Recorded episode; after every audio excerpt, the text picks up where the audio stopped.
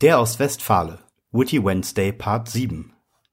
Meine Damen, meine Herren, meine Unentschlossenen, heute begeben wir uns auf die Spur des scheuen Ostwestfalens, einer bislang weitestgehend unerforschten Spezies aus der Familie der Griesgrame.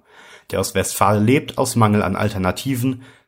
Hier könnte der Satz bereits enden. Der Ostwestfale lebt aus Mangel an Alternativen. Nochmal das Ganze. Der Ostwestfale lebt aus Mangel an Alternativen am Rande der norddeutschen Tiefebene. Legenden besagen, dass als sich die ersten Ostwestfalen nahe des Teutoburger Waldes ansiedelten, das Wetter nach kurzer Zeit ihrem sturen Gemüt nachgab und sich ihrer Stimmung anpasste. Es wurde trüb. Wer sich also einmal in dem beschaulichen Landstrich verirren sollte, sollte dringend an wetterfeste Kleidung denken.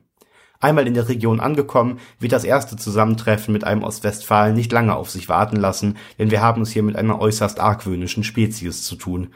Um Konflikte zu vermeiden, sollten ein paar grundsätzliche Verhaltensweisen sowie das Grundvokabular bei jedem Besucher vorhanden sein. Zunächst, der Ostwestfale ist kein Freund von Ekstase, zumindest nicht nach außen. Was andere Menschen schweres Atmen nennen, nennt er schallendes Gelächter. Unvergessen die Geschichte eines Ehepaares aus Hasewinkel, bei dem die Gattin irgendwann feststellte, dass ihr Mann bereits vor einer Woche im Sessel sitzend das Zeitliche gesegnet hatte. Später gab sie zu Protokoll, sie hätten sich in 40 Jahren Ehe noch nie so gut unterhalten. Um also nicht in unangenehme Situationen zu geraten, ist es wichtig, die Tragweite bestimmter Aussagen zu verstehen. Wo andere Leute Ich bin ja so glücklich schreien, sagt ein Ostwestfale, muss ja, meint aber dasselbe.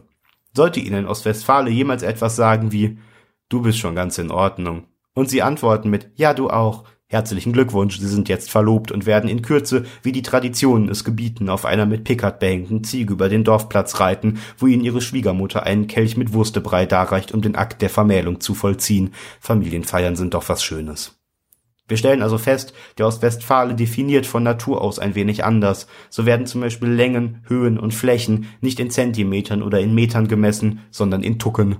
Wie lang genau so ein Tucken ist, ist nicht überliefert, da das Eichmaß der Urtuck im dritten Jahrhundert vor Christus in der Schlacht von Bad Wünnenberg den Sauerländern in die Hände fiel.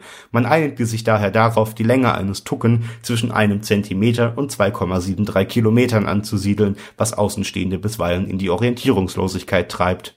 Geh mal einen Tucken nach links, kann also zwischen ich muss hier mal vorbei, Dankeschön und verpiss dich nach Höxter alles bedeuten.